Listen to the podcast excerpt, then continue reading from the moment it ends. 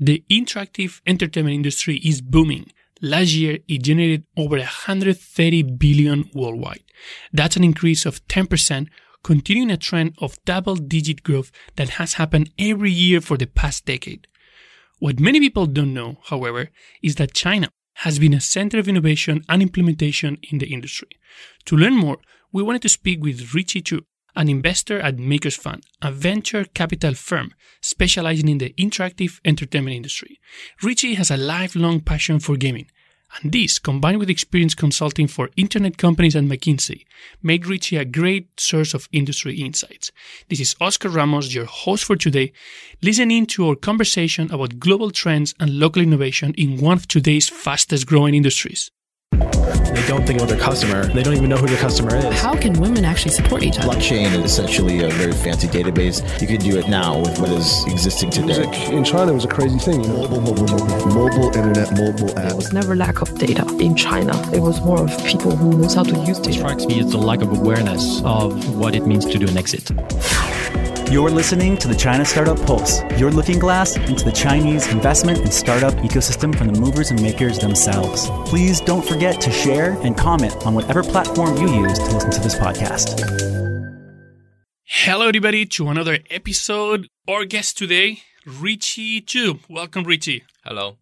So, Richie is a professional game player that was able to turn his hobby and passion into a profession. He's born and raised in China. He was a consultant in McKinsey that after coming back home every day at midnight from a hard, long time working as a consultant, he couldn't go to sleep with a plane and no, at least for an hour. He was really involved in McKinsey gaming practice where he was working with some leading companies in that space to help them optimize in different areas from user acquisition, M&As, market entry, etc. Richie, first of all, I mean, it's surprising for a lot of people that gaming companies are actually working with probably one of the most reputable management consulting companies in the world, McKinsey. So how was the experience working there? What type of stuff were you doing? Yeah, I think it's always interesting to working with gaming or generally technology companies back at McKinsey. One of the reasons is you're always trying to solve the most cutting edge questions for them because they are also driving the innovation of the industry. I would say typically there are two things that a gaming companies that's going to hire a consulting firm like McKinsey.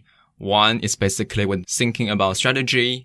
When they're thinking about strategy and trying to enter a new market, that's something when a third party consulting firm actually help them on. And secondly is when they are evaluating kind of acquisition target. That's something also you need a third party opinion that's more objective and help you understand what's the nuance, especially when it comes to a cross border or acquisition target that's in a market that's the gaming company is not that familiar with, then they really rely on someone like a consulting firm to give you a more objective with answer with a very thorough understanding and analysis of the industry. Yeah. So you had a dream job for a gamer that also cared a lot about their professional development. Mm-hmm. But then one of the partners in McKinsey gaming practice came to you and tell you, Richie, I'm going to start a new fund. I'm going to start Makers Fund, which became one of the most reputable funds in the gaming space. And he invited you to join the company as a partner. So can you share with us what is Makers Fund and what are you guys doing? Who's behind Makers Fund? Yeah, I think it's actually, I would say it's a very fair, easy decision for me to make to join Makers. I think the reason why we started Makers is one, we always feel gaming is actually an underfunded industry all over the world especially there's very limited independent source of funding from a venture capital or from just generally independent investors instead of a strategic investment. And also, we always see lots of innovation happening really from mid- middle size and small players, but they actually lack the funding side. So that's why we thinking why not we actually help them with funding and just uh, just support them to grow. That's kind of the one major reasons why we started Makers. Yeah. I mean, you're a gaming specific fund, but you're not just, just funding games. No? You're working into a concept that is slightly bigger uh, in scope. Can you talk about what your investment thesis? What's the reason behind what you're looking at? Yeah, I think I would the major investment thesis for us is called interactive entertainment, which I would say it's a format of entertainment that's that people can actually interact with instead of uh, the one-way communication that we had with traditional TV or movie, right? So, which I think the core of interactive entertainment is gaming. But beyond that, we also see like live streaming, like esports, and even more recently, like interactive story or even virtual content or synthetic entertainment as well. You're kind of expanding from gaming to other type of entertainment solutions that are kind of like alternatives to gaming as a entertainment solution. You're looking also at companies that they build technology in the space. Yes. So what I talk about is more like the vertical segment within the interactive entertainment realm. But on the other kind of ver- aspect is value chain wise. We actually, yes, we look at from technology to middleware or enabler for developers to, to make things and also platform and also content, basically the whole ecosystem around the whole industry. Yeah. I want to talk more about uh, the innovation in the space and what's hot and whether the new trends in the area, so audience can really understand better Makers Fund. I want to learn a bit more about who's the team that's working in Makers Fund and what's your geographical focus too. Yeah. So we a global investment firm. So we invest in US, Europe, and Asia all over the world. So we have team in the US. We also have team in, in London, have team in Japan and China as well. So the whole team is basically coming from the gaming industry from one way or other. So my background I talk about. We also have team member that's previously working in Tencent and others that share similar background like me from professional firms, but also a super gamer in the space. I think the one of the things we share across is first of all, we are all gamers. And secondly, we are passionate and about industry and want to help people in this industry to grow. Yeah. So you invest in different sectors with companies playing different roles. How do you evaluate companies when you're looking into a potential investment? So I think the most criteria for us is we invest in what we believe that's going to happen in the next two or three years. So we call us thesis driven investment. So when we make investment, we will actually look at industry and see what's going to happen. For example, we believe live streaming is going to take a format that's going to be more interactive, which means viewers is actually going to interact and participate into the stream or even join in the game that the streamer is playing. And that's why we actually invest in a company that's building technology and solution behind it. So when we actually evaluate that investment, we will talk to all the potential developers, all the strategic players, all the platform that's present in industry and ask what their opinion on that. So we can actually form a complete understanding of the whole industry. And that's how that's going to evolve in the next two or three years, and then we make the investment. And what is a typical investment that you make every company? Typically, of course, it's a minority investment. In terms of investment size, it's usually between one to six or seven million US dollar. And typically we invest in a company to take between 10 to 20% of the company. And of course, after investment, we will provide as much value as we can in terms of uh, strategic advice and also helping and guiding them to talk to different players in the industry as well. Yeah. You mentioned earlier that one opportunity that you saw in the space is that the space is underfunded, but most of the investment actors, they're actually not fully independent. They're linked to a company. So, I mean, without disclosing anything that is confidential, who are the types of investors that are backing Makers Fund? We have a variety of investors that's backing us. But what's important that we actually remain independent. So we're not really impacted by whoever is investing us. We make decision on our own, but we do help. So basically people working us, startups working with us have the choices of working with any strategic players in the industry. That's what's most important for most developers and startups. Okay. Richie, you're based in China and yeah. you're looking into China deal flow. And my guess is you're also looking into global deal flow that potentially could have a China angle. What is your perspective about innovation in the gaming industry coming from China? Because obviously China has a very very strong global players in the gaming space that have also been very active in terms of, of acquisitions. But in terms of innovation and new startups or new technology coming out of China, what is your perspective? Actually, I think majority of innovation, especially in the technology space, comes out of China. If you look at the, the past two or three years, I would say uh, live streaming originated out of China, or virtual reality, augmented reality, both originated out of China. But what China is really good at is actually taking the technology innovation and applying to the market and realize into a bigger potential. especially, I would say. For example, live streaming in China is what's, that's really happening massively. And that's also the economic model does really work better versus what Twitch and YouTube's doing in the US is in Western markets. I think another thing that China is really good at is really innovative on the business model. So actually, I really agree that China has been really good, not at the innovation from a creation of technology itself, but at making sure technology is used in a way that is sustainable. And one of the best examples is the virtual goods economy. Yeah, a concept, virtual goods were not created in China, but China really popularized in the gaming space uh, virtual goods where where it was very difficult to operate in China with a licensing model because piracy was basically a rule and it was very difficult to monetize games only when you're trying to sell a license. And they were forced by those reality companies were forced to find alternative ways to monetize and, that that led to an innovation that today is the free to play games that are basically the rule everywhere because it's just a more natural way for people to interact with game companies. And at the same time, it creates additional value for companies because you are not limited to a maximum revenue per user. You can grow the revenue per user even higher yeah. in that space. So here we've seen a lot of interesting stuff in the use of virtual goods. Is there any case of monetization that for you has been like a surprising in, in the last few years?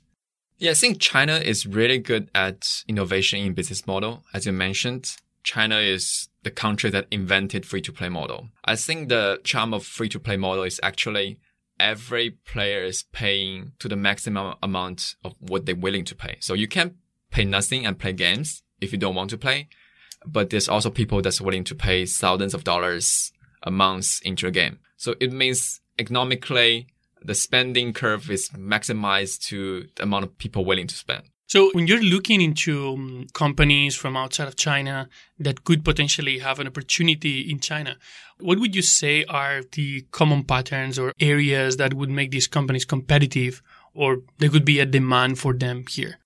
I don't think there's a specific segment that's interesting for foreign company. I would say generally the market is similar and there's the user needs is similar as well. And what I think is important is actually what it takes for foreign developers or companies to tackle the Chinese market, right?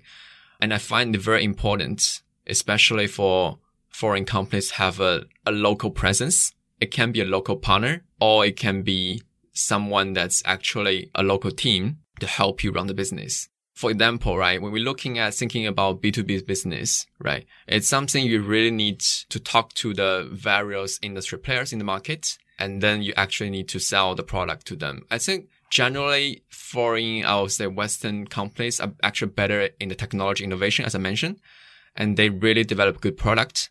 But you also need someone to help you actually sell it to local customers.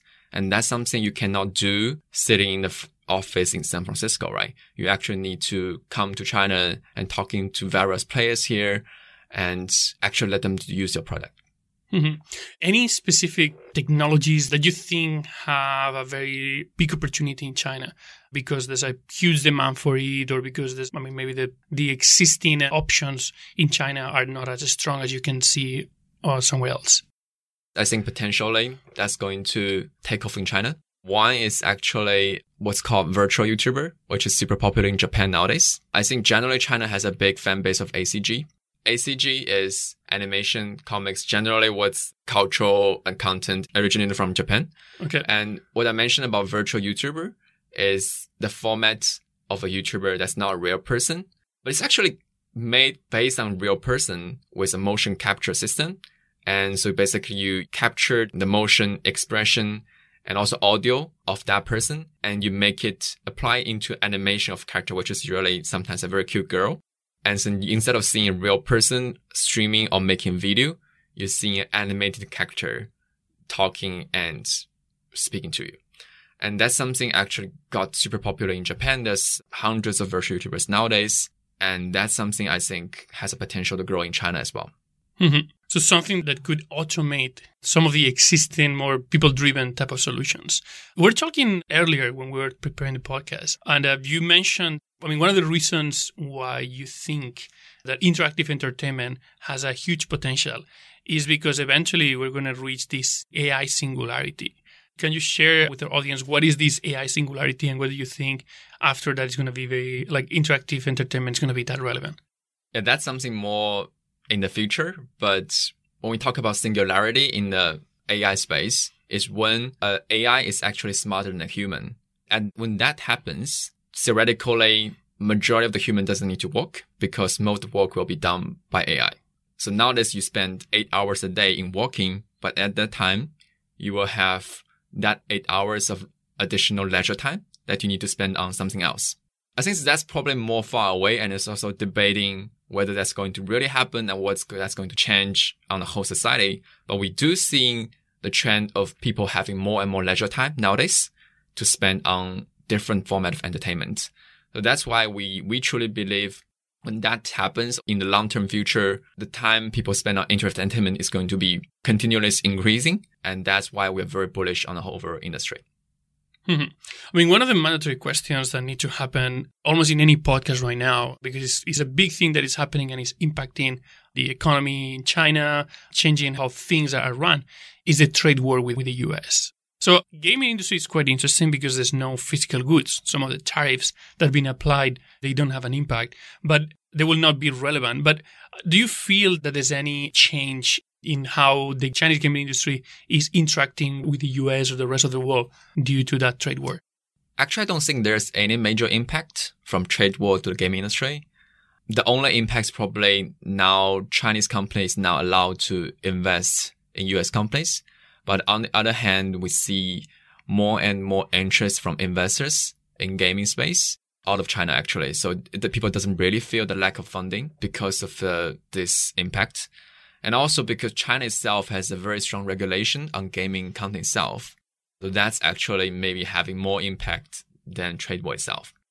So I was told that one of the reasons why, in terms of, of inbound, there's not so much impact because the existing regulations are already so restrictive that you cannot restrict anymore. So in terms of a phone game operating company that wants to come to China, what, what are the options that they have? If we're going to talk about gaming distribution into China specifically, on one hand, there's way for foreign developers to actually do it themselves, which is through Steam, the biggest PC platform over the world, which is also still present in China. And secondly, but if you really want to enter China officially, you need a regulation or approval from the government, which you have to work with a local partner to get. So there might be different types of local partners. No? So if you're a, a really big company, you can probably partner with some of the big players. But if you're like a medium sized or small company, are there players specifically like good players or good potential partners that they can work with? First of all, I think there are a lot of potential publishers and partners that you can work with, foreign developers distribute game in China. Of course, as we all know, there's first tier players like Tencent, NetEase, Perfect World. And I don't think there is a specific challenge for media and small players to work with them because as long as the product is popular, they're actually very willing to work with you and bring the game to China. And secondly, there's also emerging new platform like ByteDance, who's running TikTok, that's also working with game developers as well. And also recently, Bilibili, the streaming platform, uh, streaming and video platform, they are also working with game developers to bring their games to China. And also there are many other different type of publishers that are smaller, but also very willing to bring Western games to China as well. So, I mean, we've talked a lot about China, but this is a pretty globalized industry. I mean, you're looking at, at deal flow everywhere. What are the most exciting things that you're seeing globally in the space? Yeah, I think the interesting part of the gaming industry or entertainment industry is there's always emerging trend that's happening in every 12 to 18 months. So if you look at 2017, that's when we had the popularity of battle royale games, which if you don't know, it's the first game is called Player Unknown's Battleground. So it's taking all over the place on Steam. And second, and later on, you also had Fortnite, which is super popular in the Western market as well. And also back in 2018, you had hyper casual mobile games, which only leverage ads for monetization and actually make it work to acquire users in a massive scale. So at that time, people like Voodoo and other hyper casual gaming companies is taking majority of the top 10 downloads in US and in Europe. And also very recently, in 2019, which is also we see a new trend that's originally actually from China. It's a new mode of Dota 2, which is called Auto Chess. So it started with a small gameplay made by a small group of a team in China. And this mode gets super popular. It's actually entering other market out of China. So we see people like Riot, people like Valve, all making games original from auto chess genre. So that's uh, maybe another example of actually something that's original from China and go to the world. But we do see a lot of innovations that's happening constantly in the world. Yeah. So, gaming industry has been very, very interesting as a technology driver because there has been a lot of things that were originally developed to serve the gaming industry, and then they were applied to other industries. You know, a lot of the GPUs or uh, like, like, graphic cards that yeah. they were used to accelerate games and create a good gaming experience, then they were very useful for other applications on AI, data processing, etc.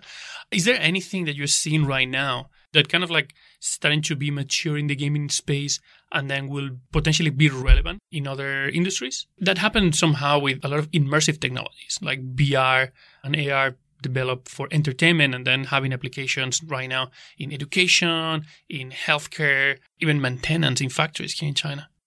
I think one of the good examples is probably virtual reality, what's called VR and AR as well. It's originally designed for entertainment format that you people enjoy and playing games, but now uh, VR and AR is more and more applied and utilized in other generally industry as well for training, for medical, and also just generally lots of diff- different B2B business situations as well.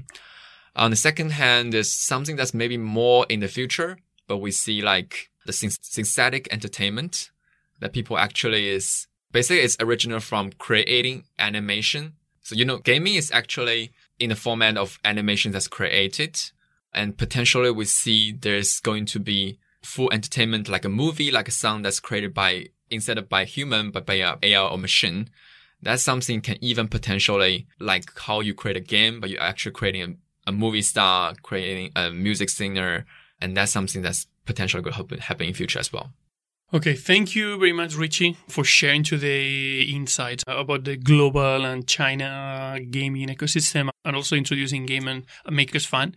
If anybody wants to reach out to you, if there's any funder that fits in your criteria of investment, uh, if anybody's interested in, in learning more about Makers Fund, how can they contact you? I think you can always come into our website where you can submit a form to what your company about. And also Uh, you're welcome to connect me on LinkedIn and send over what you're working on and please check it out. So we are always happy to look at interesting new ideas and talking to different funders. You can okay. also always catch me at different gaming conferences because I go to most of the majority ones all over the world. Okay, great. Thank you very much, Richie. Thank you. Are you listening to this episode on Himalaya? Whether you are a podcaster or a fan, Himalaya is designed with you in mind and has a ton of cool features like curated shareable playlists and collections made just for you, along with personalized recommendations to help with content discovery. It's definitely my favorite listening app, and I'm sure it'd be yours too. Download Himalaya app right now and be sure to follow my show once you're there. I just want to take a minute to thank our sponsors. China Accelerator is the number one accelerator in Asia. Not only were they the first accelerator in China, but they were the first accelerator in all of Asia. They help companies expand and grow into the China market, and Chinese companies grow into the global market. They're also the only accelerator in Asia to have a unicorn come out of it. To find out more, go to www.chinaaccelerator.com. And thank you to People's Squared, the original and first co working space in China. Based here in Shanghai, it is the ideal place for movers and shakers, teams big and small, to find a place where the entrepreneurial spirit and culture lives to call home. You can find out more by going to people squared.com.